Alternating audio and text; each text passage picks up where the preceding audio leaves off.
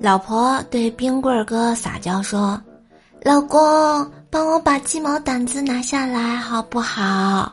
我拿不到。老公棒棒哒。”冰棍儿哥说：“举手之劳，客气啥？”于是冰棍儿哥踮起脚，从柜子上把鸡毛掸子拿下来，递给了他老婆。当他拿过鸡毛掸子，就猛抽冰棍儿哥的屁股，边抽边河东狮吼道。又把穿到外面的鞋穿进客厅了，说了多少回了，就是不改，不抽你都不行。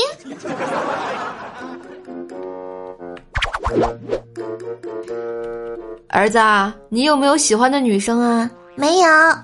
那你这次考了多少分啊？八十八。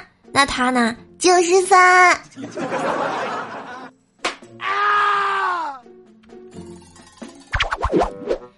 一女的失恋，拉着闺蜜喝酒。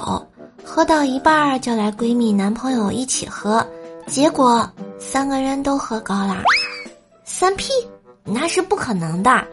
俩女喝酒撒疯，合力把垃圾桶扣到了男友的头上。